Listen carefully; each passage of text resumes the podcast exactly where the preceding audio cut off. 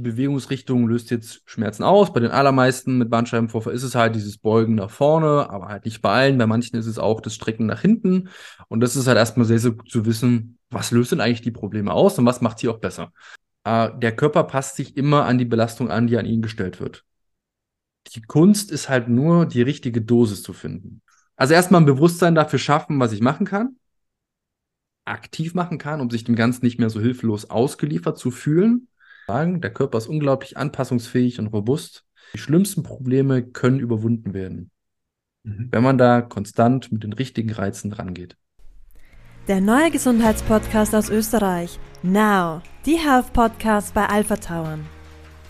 Daniela und Bernhard Sebastian Lürzer suchen gemeinsam mit Expertinnen und Experten wöchentlich Antworten auf die Frage, wie man ein gesundes, vitales und langes Leben führen kann. Herzlich willkommen und viel Spaß beim Reinhören. Ein sturer Kopf in der Fitnessindustrie. 2014 ein Bachelorabschluss in Soziologie. Anschließend folgte die A-Lizenz zum Fitnesstrainer. Ganz klar seine Mission. Menschen zu unterstützen, den Schmerzkreislauf schneller hinter sich zu lassen, um wieder mehr Zeit und Energie für die wichtigen Dinge im Leben zu haben. Für Bewegungslust statt Schmerz und Frust.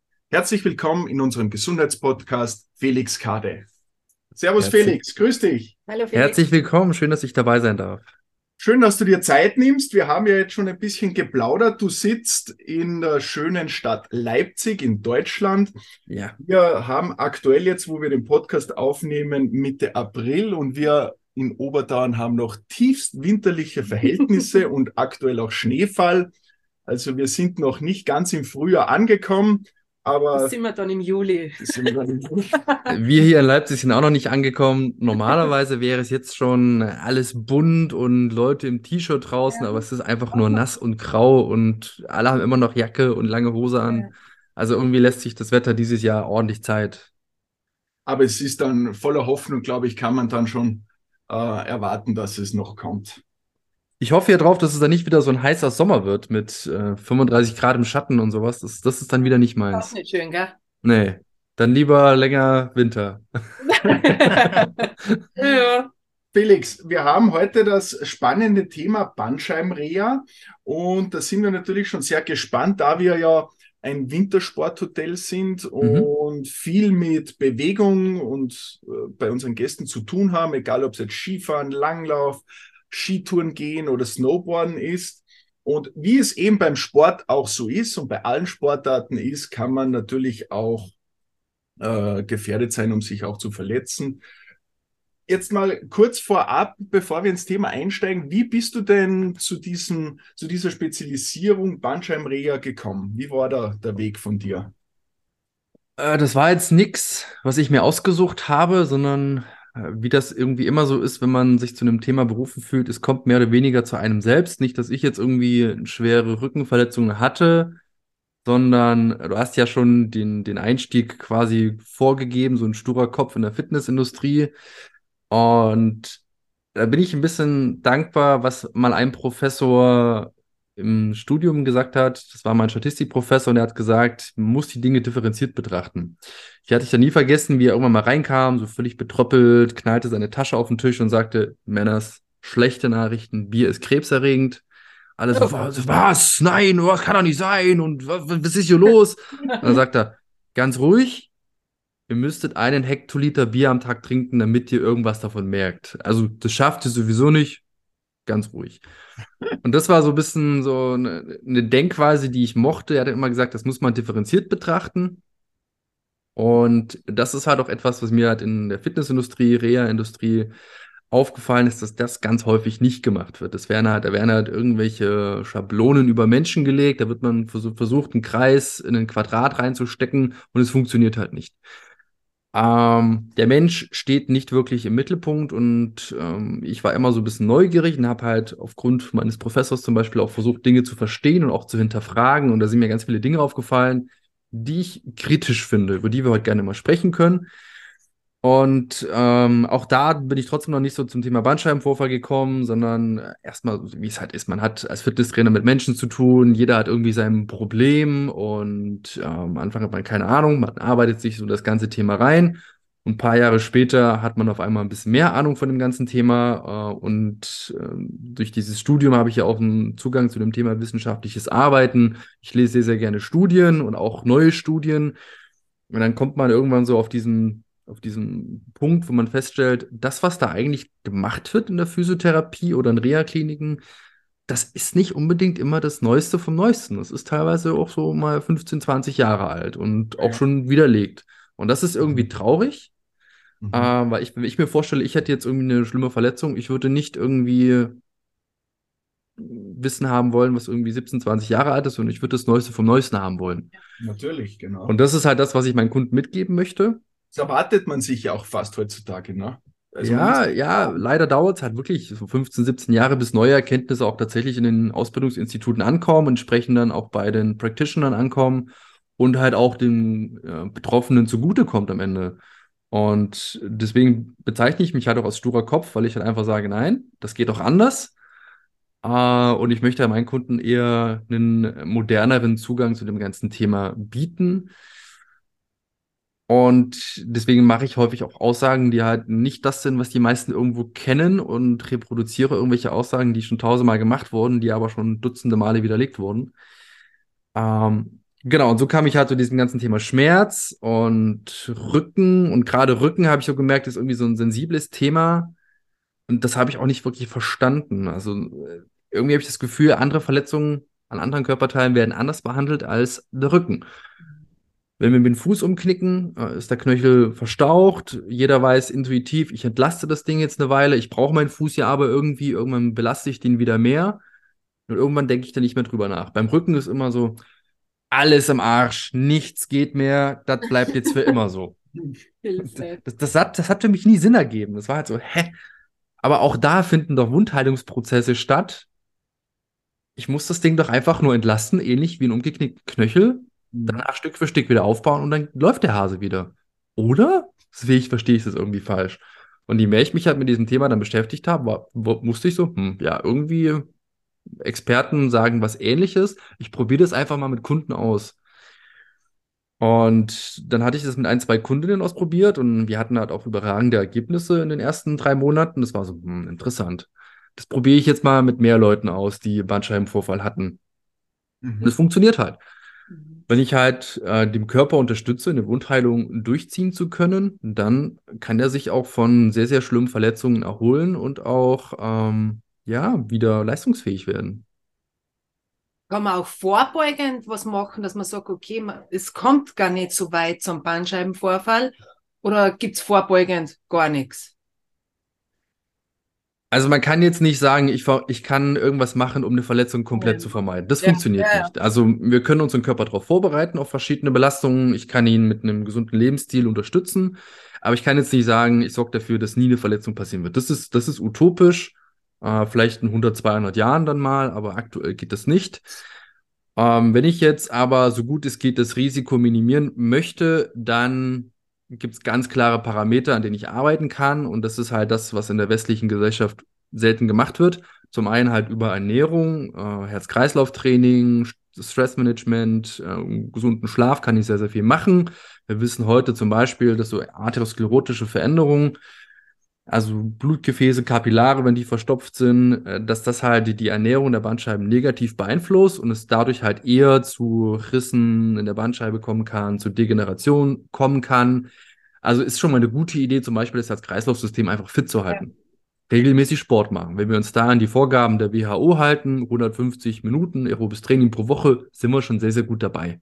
Mhm. Das schaffen ja die meisten schon gar nicht pro Woche einfach mal 150 Minuten, bisschen spazieren gehen, bisschen joggen gehen, Radfahren, schwimmen. Also da kann man schon sehr, sehr viel machen. Traurig, weil man, das ist ja auch Zeit, wo man äh, Zeit mit seinem Körper, mit sich äh, verbringt oder mit sich beschäftigt. Also ich glaube, dass dann halt aus oftmals aus Bequemlichkeit das ja genau ja aber was ist denn, um, um mal von vorne anzufangen, was ist die Ursache beim Bandscheibenvorfall? Was genau passiert da, um das unseren Zuhörerinnen und Zuhörern einmal ein bisschen bildlich darzustellen? Ich würde da die Frage von deiner äh, Partnerin noch ein bisschen ausführlicher beantworten und dann kann ich gleich den Bogen ja. mhm. äh, schlagen zu dem, was da eigentlich passiert. Also neben, Äh, ein bisschen Ausdauertraining und gesunde Ernährung kann ich schon sehr, sehr viel machen, um den vorzubeugen. Stressmanagement genauso und vielseitige Bewegung. Äh, Bandscheiben haben jetzt halt keinen Anschluss direkt an die Blutversorgung. Entsprechend sind sie halt auf vielseitige Bewegung angewiesen. Man kann sich das wie so ein Schwamm vorstellen. Wenn ich da drauf drücke, kommen halt alte Nährstoffe raus, kommt der Druck weg, saugen die sich wieder voll. Und dadurch sind sie halt auf sehr vielseitige Bewegung auch angewiesen, um sich vollumfänglich ernähren zu können. Mhm. Wenn das jetzt halt nicht passiert und ich äh, verbringe halt zum Beispiel den ganzen Tag in einer statischen Position, ich sitze die ganze Zeit gebeugt, ähm, ich trainiere auch noch gebeugt, ähm, belaste mich halt nicht vielseitig, dann sagt die Bandscheibe irgendwann, ja, irgendwie fehlt mir hier ein bisschen was.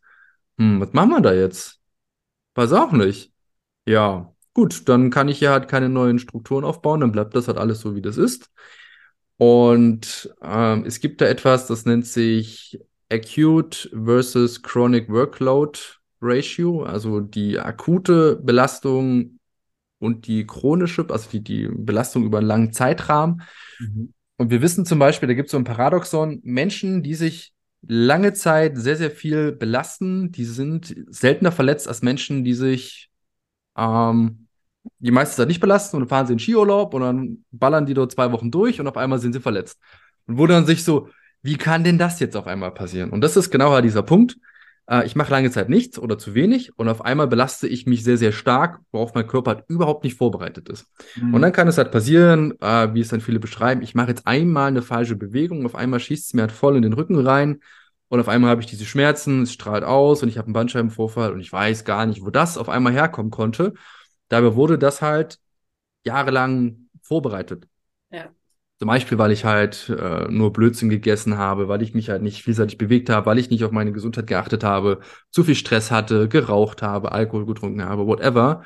Und dann fahre ich halt in Skiurlaub und ziehe dann dort halt zwei Wochen durch und baller dort jeden Tag acht Stunden den Berg runter. Und irgendwann sagt der Körper, jo, Freundchen, das war jetzt ein bisschen viel. Ich komme nicht hinterher mit Regeneration. Jetzt hast du einen Salat. Mhm. Beantwortet das die Frage? Ja, die sind, sehr gut ja, sogar. ja, sehr gut. Also ja, ist sehr einleuchtend. Mhm. Ja, weil das ja auch oftmals ein klassischer Fall ist, wie du sagst. Nicht? Dann die Bewegung Skifahren ist ja ohnehin schon ein bisschen eine andere, als man sonst alltäglich hat. Und dann, mhm. wenn man da so unvorbereitet kommt, dann passiert es, wie du richtig schon sagst. Sein. Ja. ja. ja, das ist halt ganz, ganz typisch. Äh, nicht nur was Bandscheibe angeht, sondern alle möglichen Verletzungen. Äh, wenn wir halt diese, diese Belastungsspitzen haben, über dann, ich gehe in Urlaub, ich wandere auf einmal eine Woche, habe das vorher noch nie gemacht, oder ich fahre auf einmal Ski eine Woche lang, habe das vor das letzte Jahr nicht gemacht, dann ist das halt eine Belastung, die die aktuelle Belastbarkeit übersteigen kann. Und das prädestiniert halt für Verletzungen. Genau. Und, und wie, wie, wie kann man sich das dann vorstellen, wenn man jetzt zu dir kommt?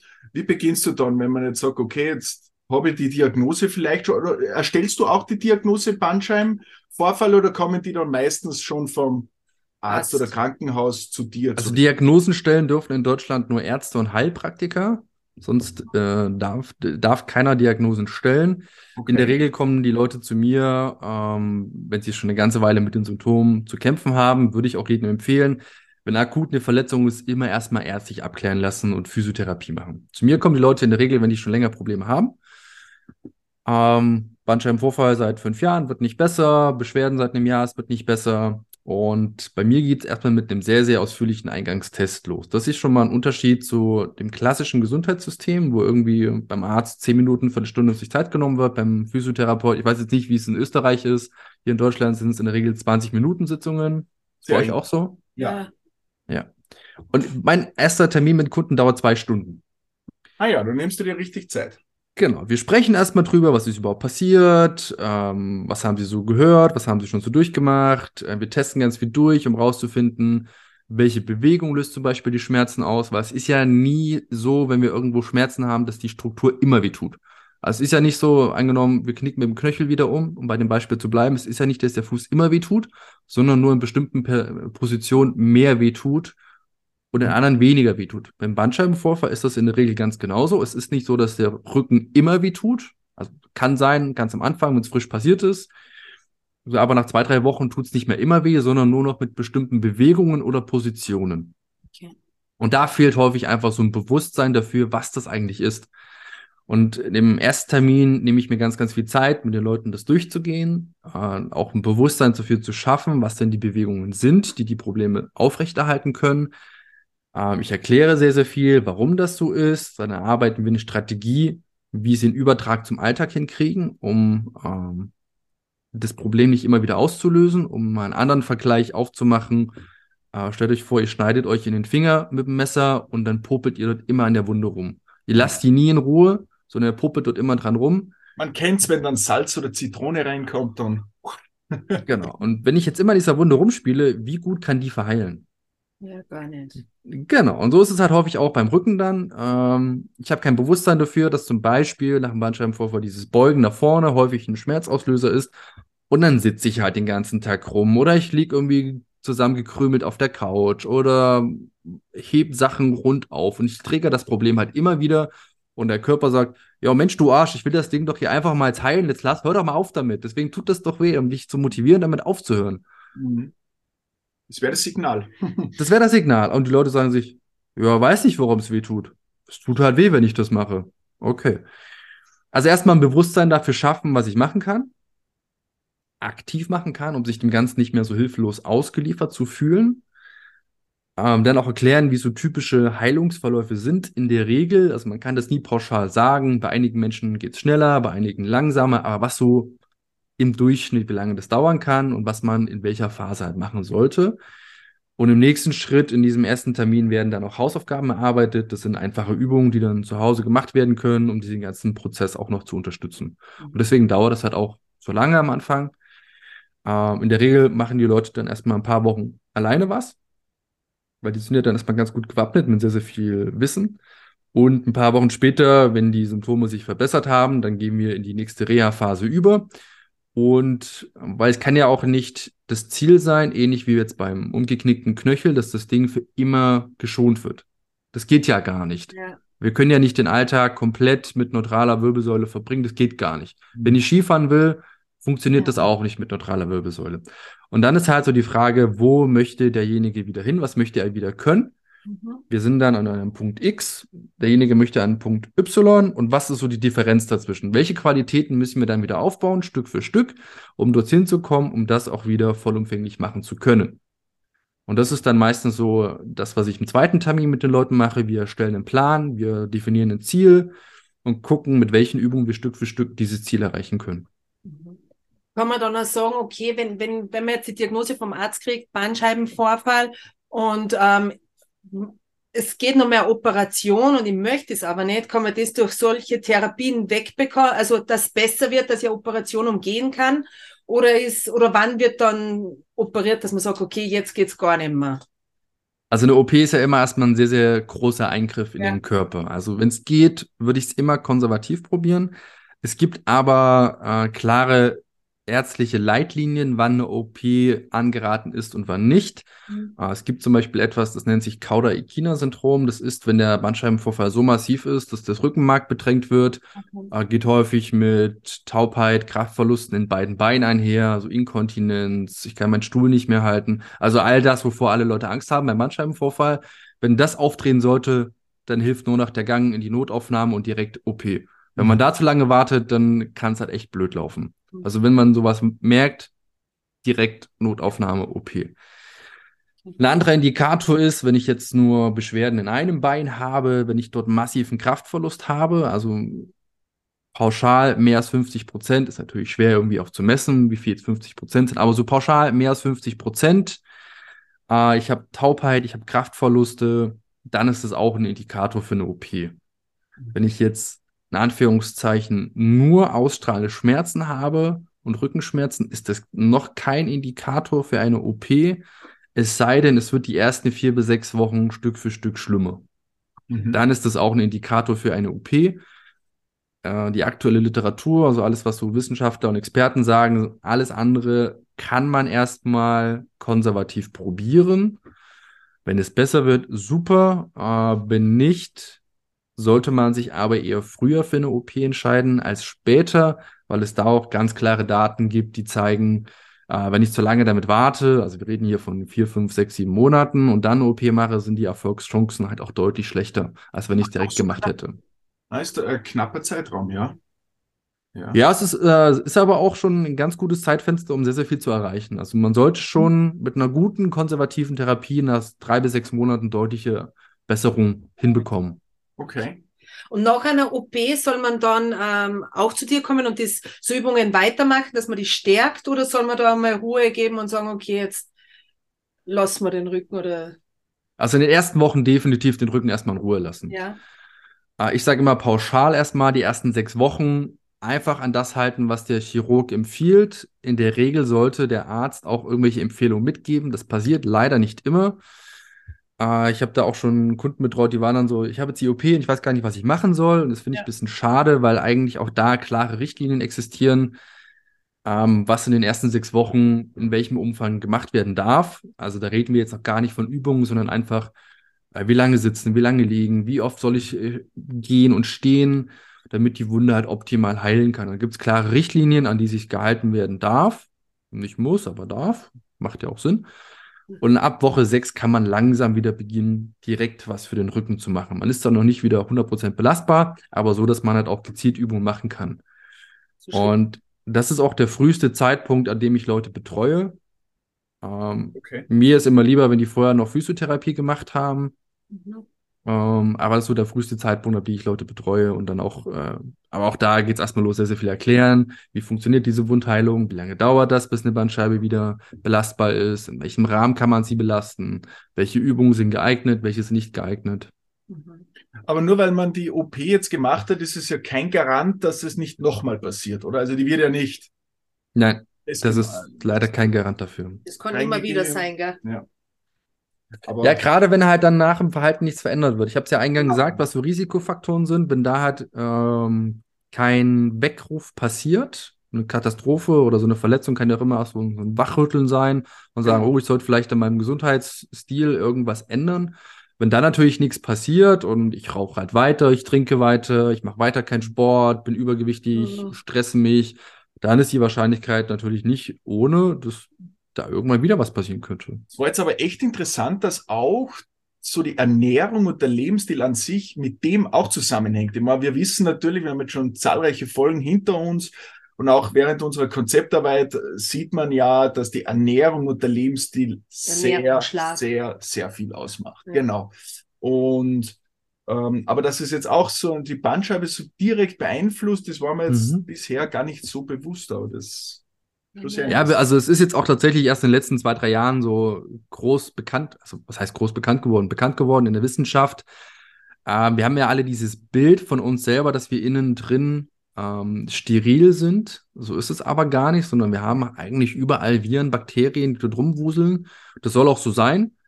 Mhm. Ähm, unter anderem halt auch um die Gelenke oder Bandscheiben. Wir haben dort ein bakterielles Milieu. Und dieses bakterielle Milieu kann ich halt je nachdem, wie ich mich ernähre, positiv oder negativ beeinflussen. Ja. Äh, das Thema Leaky Gut brauchen wir jetzt hier nicht eingehen. Vielleicht habt ihr da auch schon mal eine Folge gemacht oder macht die noch. Aber das ist da so zum Beispiel so ein Thema, das über die Darmgesundheit, dieses bakterielle Milieu halt positiv ja. oder negativ beeinflusst werden kann. Und wenn ich dann halt viel Gluten esse, das nicht vertrage, äh, die Semipermeabilität im Darm erhöht wird, und dann irgendwelche Pathogene reinkommen oder Stoffe, die zum Beispiel mein Immunsystem dann triggern, mhm. äh, auf Rückenmarksebene irgendwelche Nervenzellen triggern oder dieses bakterielle Milieu negativ beeinflussen, dann kann ich halt auch ein, eine Voraussetzung schaffen, die ähm, Probleme mit dem Bandscheiben begünstigen. Ja, absolut. Also wir, wir hatten schon eine Folge zum Darm und Darmgesundheit mit unserem Ernährungscoach äh, der Nana. Und ja, da haben wir schon auch einiges erfahren, was da eben vor allem im Darm mhm. so los ist. Aber dass es jetzt so direkt auch äh, die Bandscheiben betrifft, ja, das war mir nicht bewusst. Jetzt haben wir bei dir auf der Homepage gelesen, du hast da, glaube ich, auch ein ziemlich erfolgreiches Buch darüber geschrieben, die sieben Prinzipien einer erfolgreichen Bandscheibenreha. Kannst du das einmal äh, vielleicht so kurz äh, anreißen, was und worum es da geht? Grundsätzlich sollte man ja dann auch das kaufen. Also das ist, das ist ein kostenfreier E-Mail-Kurs. Okay. Die Leute, das ist direkt für Betroffene gedacht. Also sieben Prinzipien, nach denen ich arbeite. Ja. Ich muss gestehen, ich kriege die jetzt nicht alle. Oder? Ja, ich kriege die jetzt nicht alle zusammen.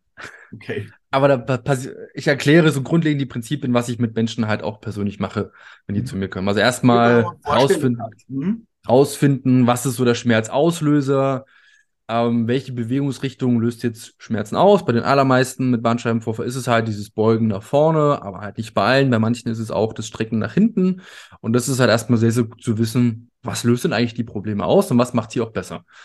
Das ist erstmal Prinzip eins, um auch einen Übertrag zum Bewegungsverhalten im Alltag auch äh, machen zu können, was jetzt die Probleme aufrechterhält und welche nicht.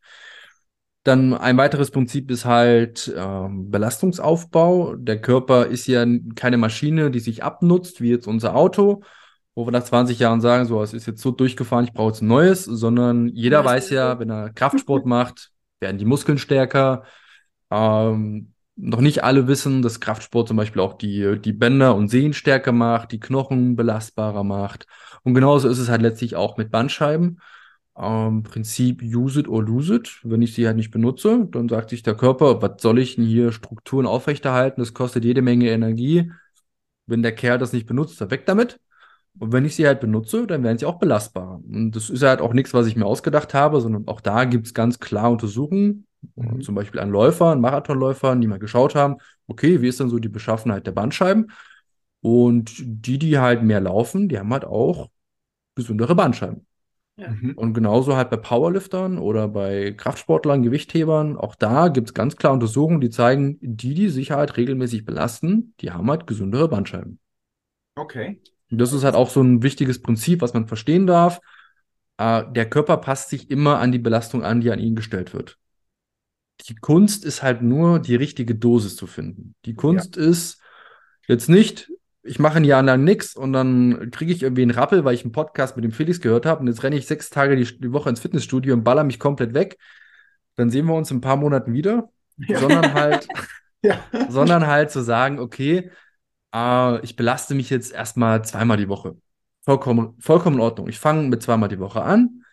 Äh, da bekommt mein Körper auch einen Reiz, um die Strukturen aufzubauen und er bekommt aber auch genügend Pause, um aufzubauen. Also der Körper wird ja nicht beim Training stärker, sondern danach. Mhm. Und das dauert halt eine Weile. Also Muskeln brauchen nicht so lange, die sind relativ fix in der Anpassung. Aber alles, was so Knochen ist, äh, kollagene Strukturen, Bänder, Sehnen, äh, Bandscheiben, die halt keine direkte Blutversorgung haben, das dauert halt länger. Ja, wenn ich da so pauschal sage, zweimal die Woche, ist das ein sehr, sehr guter Richtwert am Anfang. Also das sind zwei wichtige Prinzipien, die man verstehen darf. Ähm, dann halt Lebensstil gehört auch mit dazu, wie wir es schon besprochen hatten, ganz, ganz wichtig. Ernährung, ganz, ganz wichtig. Und Psyche ist halt auch so ein Thema, wie gehe ich damit um? Ähm, wir wissen mittlerweile, dass äh, die, die Stärke der Schmerzen nicht unbedingt von der Größe von der Verletzung abhängig ist. Ähm, es gibt halt Leute, die haben massive Bandscheibenvorfälle, die merken nichts davon. Und es gibt Leute, die haben minimale kleine Schäden und die haben brutale Schmerzen. Also das steht in keinem direkten Verhältnis.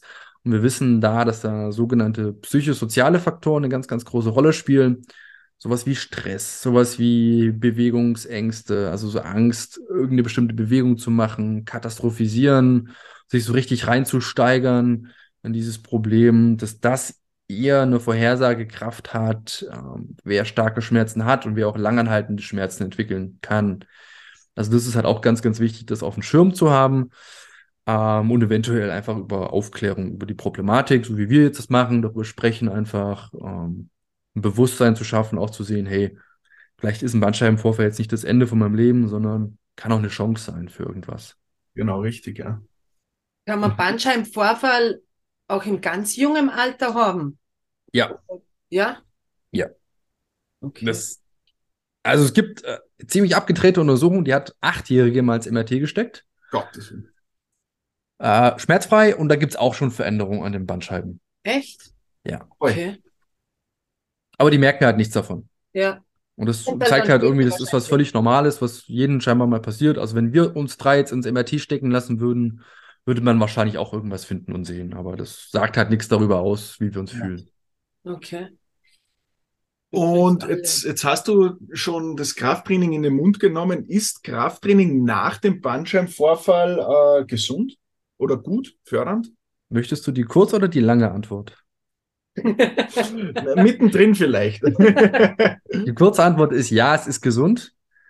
Aber da kommt ja dieses Prinzip zu tragen, die Dosis macht das Gift. Also es braucht, ähm, jeder hat ja schon mal gehört, so es dauert sieben Jahre, dann bestehen wir komplett aus neuen Zellen.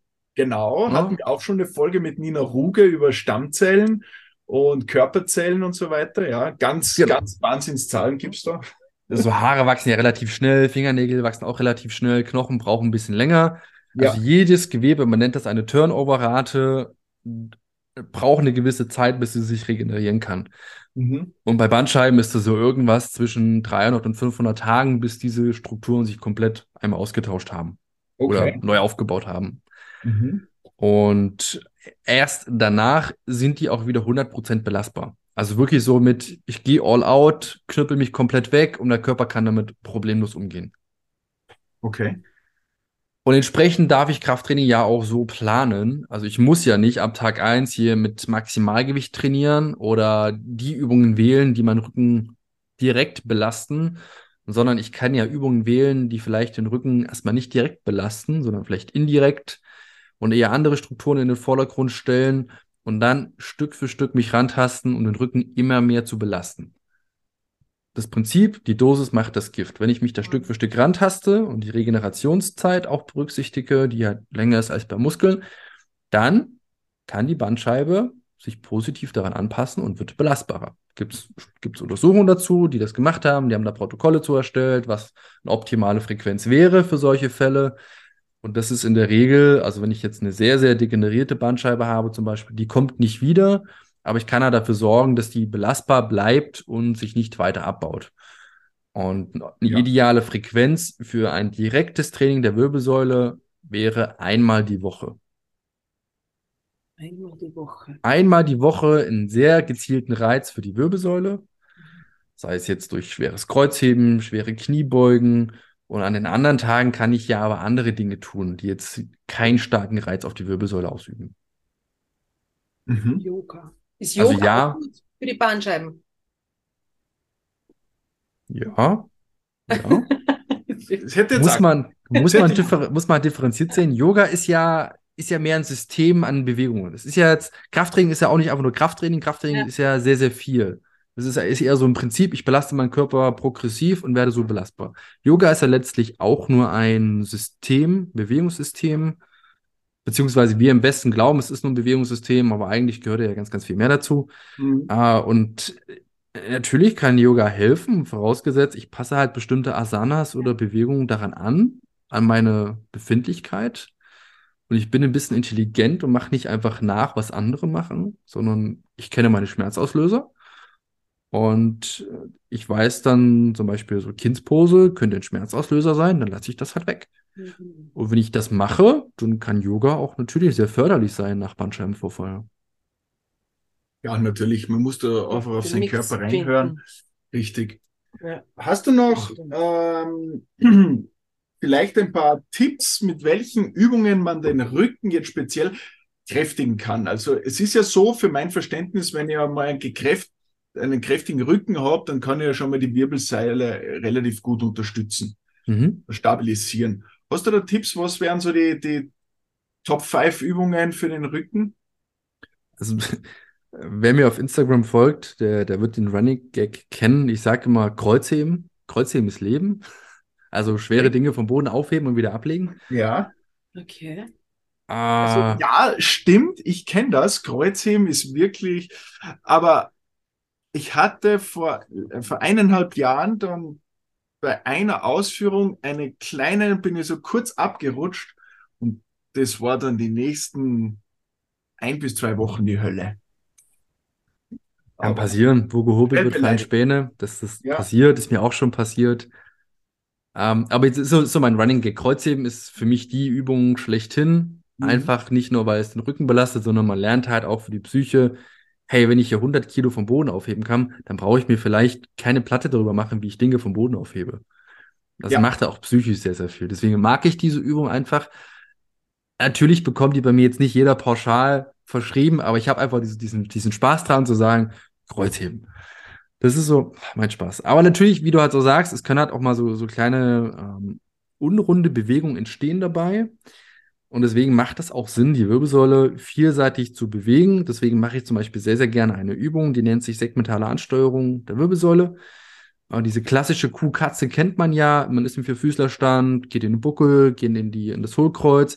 Mhm. Und die meisten machen das aber so, als wäre der Rücken so ein Gelenk und schieben einfach alles nach oben und nach unten. Und was ich sehr, sehr gerne mache, so ab Woche vier, fünf, sechs nach Bandscheibenvorfall, zu versuchen, Wirbel für Wirbel zu bewegen. Also dass nicht alles gleichzeitig nach oben kommt oder nach unten, sondern wir starten meinetwegen im Vierfüßlerstand, im Buckel. Alles ist Richtung Decke geschoben. Und dann ab Steißbein, Wirbel für Wirbel versuchen, in die, Ste in die Streckung zu bringen. Okay. Um halt zum Beispiel so auf vielseitige Bewegung vorzubereiten. Mhm. Ähm, das mache ich sehr, sehr gerne. Ähm, Rückenstrecker benutze ich sehr, sehr gerne. Kennt man aus dem Fitnessstudio, so ein Gerät 45 Grad, man lehnt sich nach vorne drüber und kommt dann wieder hoch. Das nutze ich sehr, sehr gerne. Äh, ich nass, ich lasse auch gerne Dinge herumtragen, also einfach links und rechts ein Gewicht in die Hand und dann auf Distanz, soweit wie es geht, zum Beispiel, um zum Beispiel so dieses Koffertragen oder dieses Gehen zu imitieren. Ähm, da trainieren wir alles schon automatisch irgendwie mit und so, wie es der Körper sowieso machen würde.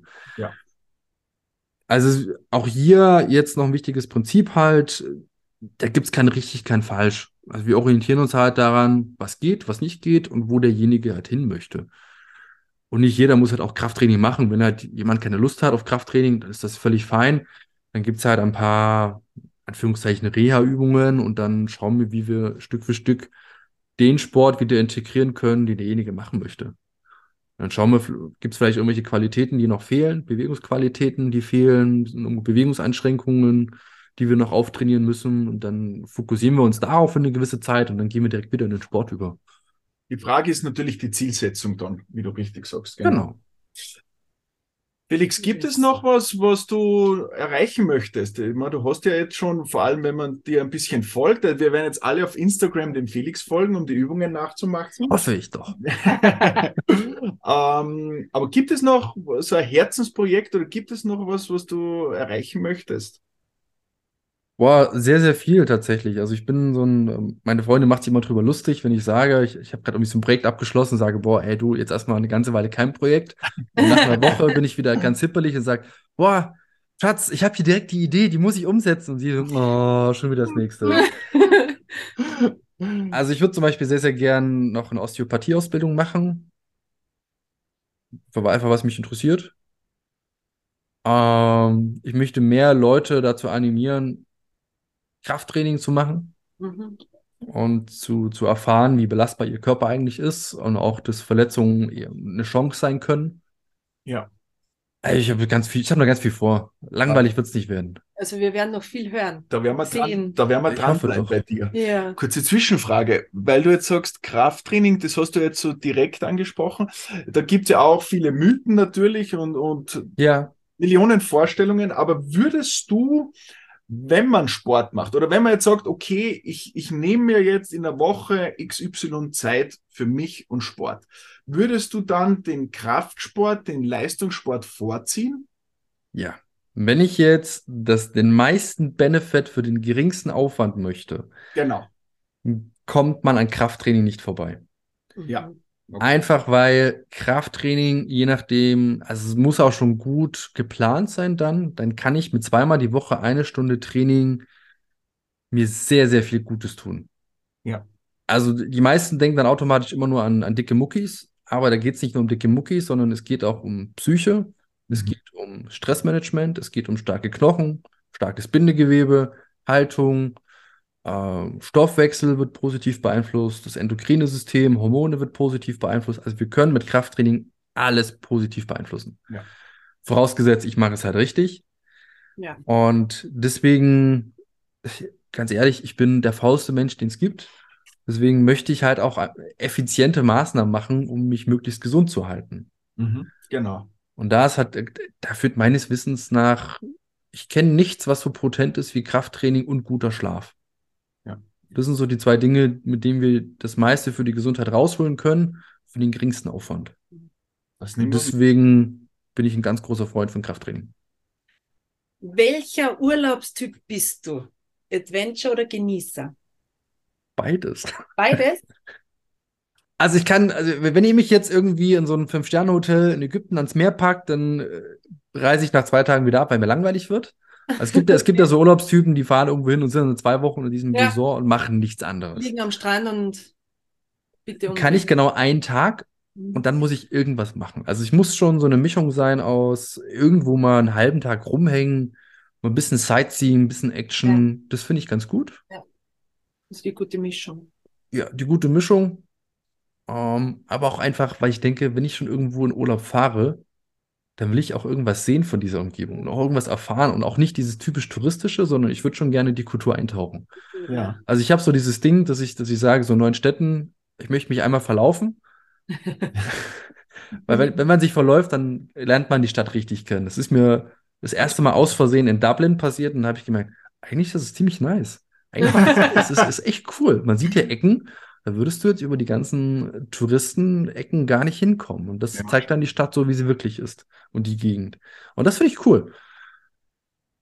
Ähm, Und ich möchte auch was so ein bisschen über die Kultur erfahren. Warum sind die Leute so, wie sie sind? Warum machen sie Dinge so, wie sie sind? Ähm, Das finde ich sehr, sehr spannend, was auch so dieses, dieses eigene Weltsicht so ein bisschen äh, zurechtrückt. Und man so sieht, hm, ja, so, das, so wie wir das hier in Deutschland machen, das ist jetzt nicht das Nonplusultra. Es gibt viele andere Wege, wie man Dinge machen kann.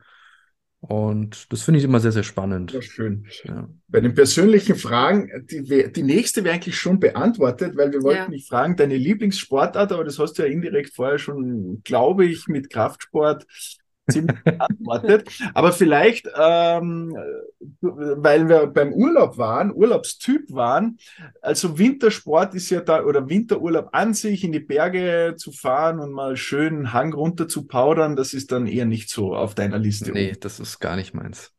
Vielleicht überzeugen wir dich, wenn du dann mal zu uns nach Oberdorf kommst. Ja, ich bin immer offen für neue Erfahrungen. Also warum Mit? Schneeschuhwandern an. Ja, genau, genau. Ja, das, das Ich schon klingt doch, das klingt doch spaßig. Schwester mal rein, dann, so können wir anfangen. Genau. Was ist dein Lieblingsessen? Uh, Lieblingsessen. Pizza. Ah, Darf Pizza. auch sein. ja. Freilich. Warum nicht? Ich mag auch Pizza voll gern. Pizza geht immer. Eine richtig Ja, gute Pizza. italienische Pizza geht immer. Schön. Oder seht ihr das anders? Nein, die Pizza Absolut geht richtig. immer. Absolut Pizza geht Also Ja. wir, wir ernähren uns auch sehr bewusst und sehr gesund, aber Pizza so Sehr eine bewusst Woche ein bisschen, Passt gut. das, das passt schon. Schön, also wir haben jetzt wirklich viel durchgesprochen. Es würde natürlich noch viel zum, zum Besprechen geben. Das Thema ist vielseitig, aber die Leute und die Zuhörer sollen dir auch folgen, was es da immer Neues gibt. Aber zum Abschluss noch äh, die Frage, was möchtest du unseren Zuhörerinnen und Zuhörern mit auf den Weg geben? Ich möchte mitgeben Folgendes. Der Körper ist unglaublich belastbar und anpassungsfähig. Ähm, einfach weil ich von Kunden ganz häufig so die Aussage höre, mein Knie ist kaputt, Rücken ist kaputt, Schulter ist im Arsch, es geht nichts mehr. Und das ist halt Blödsinn. Um es einfach mal nonchalant zu sagen. Der Körper ist unglaublich anpassungsfähig und robust. Mhm. Und wenn ich ihn halt auch entsprechend belastbare und ich denke, ah, scheiße, mein Körper kann eigentlich nix, dann kann er auch nix. Wenn ich aber clever vorgehe und ihn Stück für Stück belaste, kann da sehr, sehr viel möglich sein und werden. Äh, um einfach mal so ein sehr beeindruckendes Beispiel von einer Kundin zu nennen, die hatte Anfang 2000er Jahre einen Bandscheibenvorfall, hatte 20 Jahre damit zu tun, Oh, hat tierischste Ängste entwickelt, äh, Schwindel aufgrund von Angst und Stress, hat sich systematisch abtrainiert, auf der Seite zu liegen, was es irgendwann mal irgendwo gehört hat und äh, hat sich nichts zugetraut, was geht mit ihrem Körper. Und wir haben ein halbes Jahr zusammen gearbeitet, dann hat sie so die ganzen Prinzipien verinnerlicht und dann dachte ich so, komm, jetzt mach's mal bitte alleine weiter, kriegst es schon hin. Und ein halbes Jahr später schrieb sie mir so, dass sie sich einen Traum erfüllt hat, zum Flusswandern nach Schweden gefahren ist, dass sie mit ihren Kindern wieder problemlos spielen kann, was immer ein Riesenthema für sie war. Und dann hat sie mir tatsächlich zu Weihnachten äh, zwei Socken geschenkt. Hat sie gesagt, "Ah, Felix, wenn wir das mit dem Schwindel hinkriegen, mit dem Rücken, dann stricke ich dir zwei Socken und die kriegst du zu Weihnachten. Und die waren dann tatsächlich auch da. Und das ist Schön. so das Paradebeispiel dafür, dass der Körper sich aus den schlimmsten Situationen herausziehen kann, Stück für Stück. Das passiert nicht von heute auf morgen, vollkommen klar. Aber wir sind halt, man nennt das neuroplastische und bioplastische Wesen. Neuroplastisch, äh, Körper lernt Dinge, System lernt Dinge, kann sie auch wieder verlernen. Bioplastisch, der Körper passt sich an, an die richtigen Reize und kann dadurch auch wieder belastbar werden und selbst die schlimmsten Probleme, vorausgesetzt, wir haben jetzt keine ernstzunehmende Krankheit, dahinter steckt. Die schlimmsten Probleme können überwunden werden, mhm. wenn man da konstant mit den richtigen Reizen rangeht. Das ist schön zu wissen.